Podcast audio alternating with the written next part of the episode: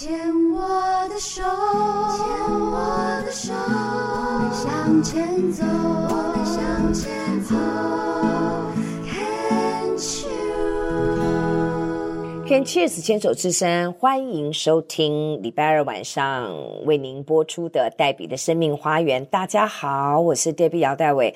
时序已经渐渐的进入了夏天了哦。嗯，在疫情已经解封，现在已经讲说大概真的就是完全解封的一个状态之下，最近这个特别到了暑假，我看大家又开始出国了，甚至大概从。三月、四月，特别今年的连续假期又这么的多，所以好像真的是报复性的出游，不管是全台湾也好，或者是这个出国的人潮是越来越多。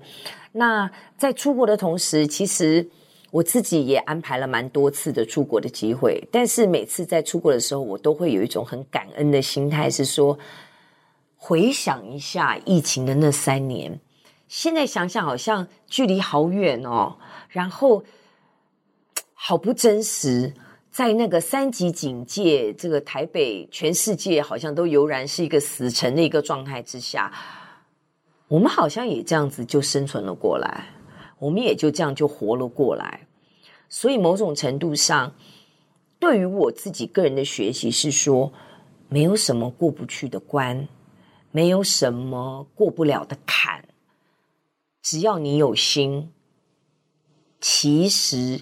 都可以用自己的方式找到你自己的资源，找到你自己的方法去度过那样子的一个关跟坎。那讲到了癌症，其实呃，黛比发现哦，主持节目五年多，快六年喽以来，癌症的种类真的是在这两三年。越来分得越来越细，而不是就是哦，肺癌、乳癌，嗯嗯，肾脏癌，然后肝癌、脑癌，越来越多的一个癌症，因为科学的进步、仪器的精密，就能够分得越来越细。但是相对而言，我自己也在好奇，癌种的分类这么的细。它能够帮助我们更精准的治疗吗？如果可以的话，是非常好。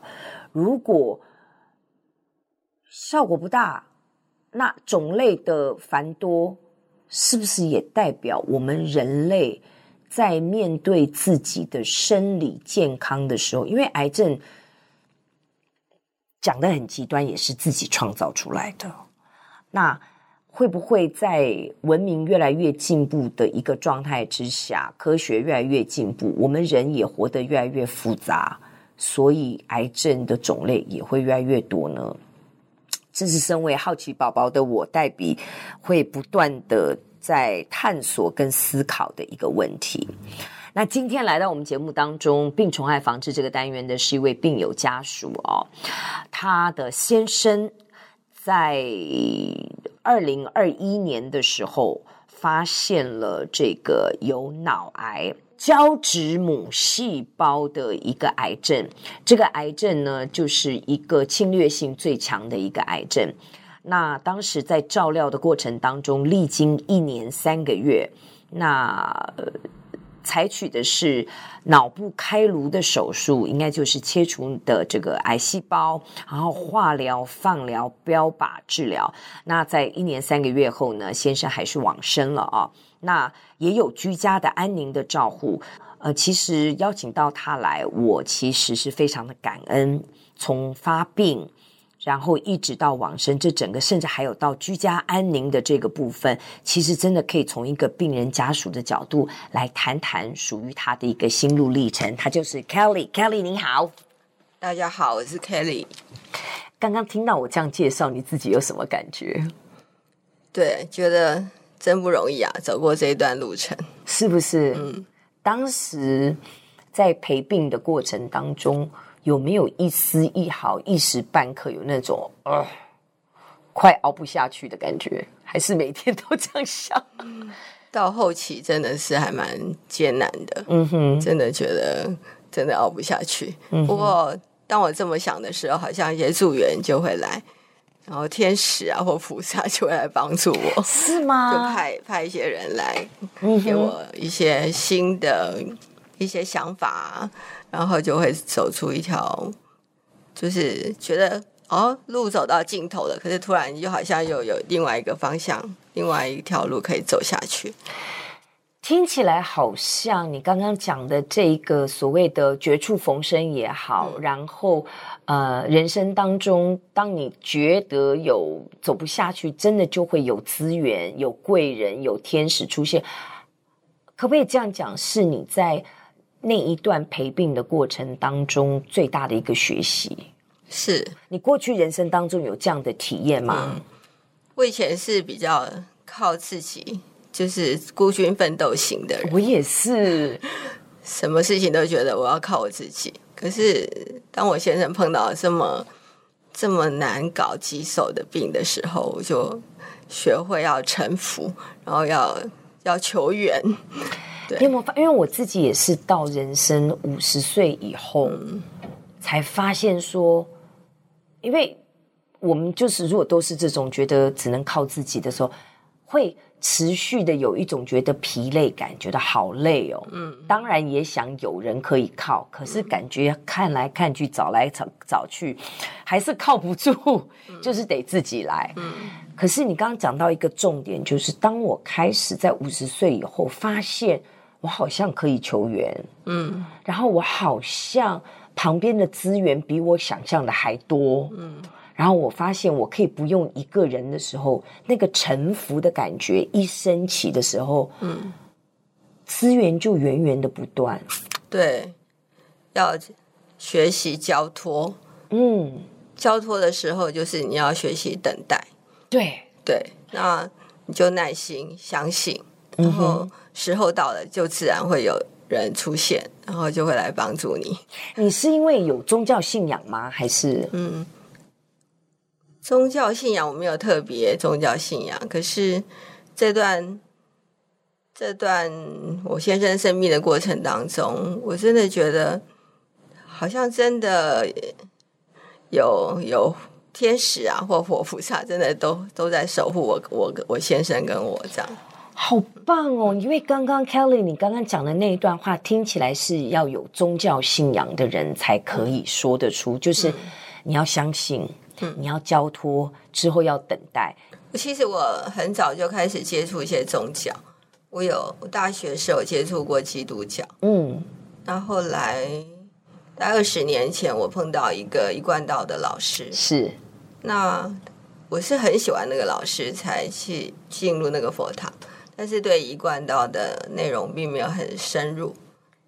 你我我猜想你跟我一样，就是我非常的喜欢宗教学、神学的这个部分，因为我绝对相信，我也绝对尊重有一个比我们更强大的力量，无形的力量，整个的宇宙的整个的运作，它是有一个比我们更强大的力量。可是你要我进入宗教的框架，用教条去约束自己。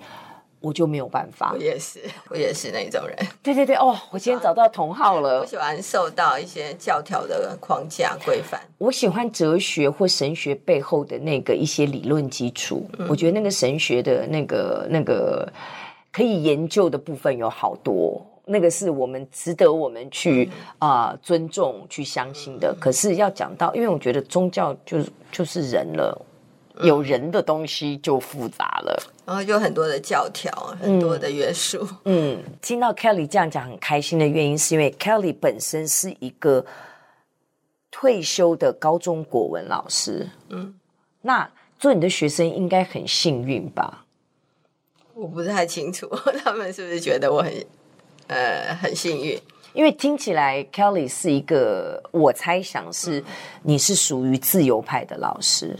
嗯，对，因为老师就是要有规矩，就是要有教条。嗯，一般的约定俗成的老师，可是听起来，Kelly，我猜想，我不知道你同不同意，Kelly 是一种，嗯、呃，我我画一块地，然后放山鸡，你们在这块地里面，你们自己去想办法，自己摸索出来属于你们自己的一套，呃呃呃，搞通的一一套方法。是这种老师吗？我就还蛮尊重学生的个性，好棒哦，因材施教，希望。哇，那有有小朋友吗？一个儿子，嗯、对，你们家儿子应该也是很自由吧？对啊，他也算是比较另类的小孩。他现在三十岁，对，从事什么样的工作？他就是在打那个。他比较小的时候就是不爱念书，但是很会下围棋啊。对，然后就很小就拿到围棋六段，但是他后来就说，呃，他要好好念书，就有他就没有去当职业棋手。但是后来他就念了大学啊，就开始接触德州扑克，然后就开始。以德州扑克来赚他的零用钱啊，然后现在现在就是这几年啊，他就是一边做什么比特币的投资啊，一边打德州扑克为生，他就是过这样好另类哦，自由的生活。好，先讲儿子，因为我是学家庭研究跟儿童发展的，身为一个母亲。你要如何放下自己的期待，然后跟我我认为身为母亲的那个掌控，你总有你想要他变成的样子。你如何能够放下，然后支持他去从事这么新兴、这么前卫的职业——比特币这样一个虚拟的一个投资，然后德州扑克，一般人。会想到的就是赌博，他是职业赌博手。我的框架，我的标签这样子贴。对，妈妈是怎么样的去调试自己？我比较关注的是你。对，这过程其其实还蛮煎熬的，因为我们家是一个很传统的，算书香世家。我们我算过，我们家族有十个老师，包括我自己的娘家，还有我夫家。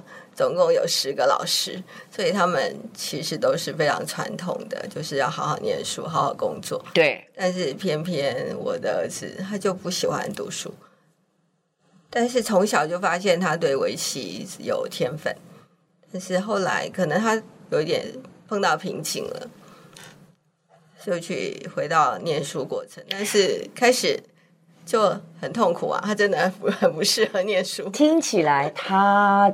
围棋、德州扑克都是算几率跟策略 （strategic） 那种算策略，所以他的数理应该很强，嗯、那种计算统计应该很强。结果没有哎、欸，哼，他高中虽然进入那个他们学校的数理资优班，但是他念得非常糟糕。